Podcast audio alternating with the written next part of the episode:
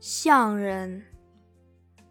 A tear ran out of his eye and down the skin of his enormous, ugly face.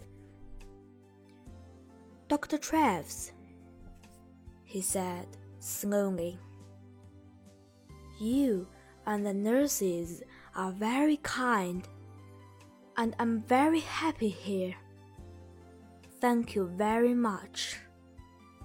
But I know I can't stay here long, and uh, I would like to live in a lighthouse after the hospital, please.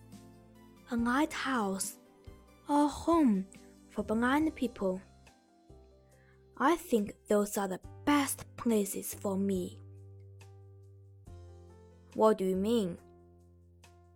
I asked. Why? He did not look at me. He put the flower on the picture and looked at it carefully. Lighthouses have sea all round them, don't they? he said. Nobody could look at me in a lighthouse, so I would be happy there.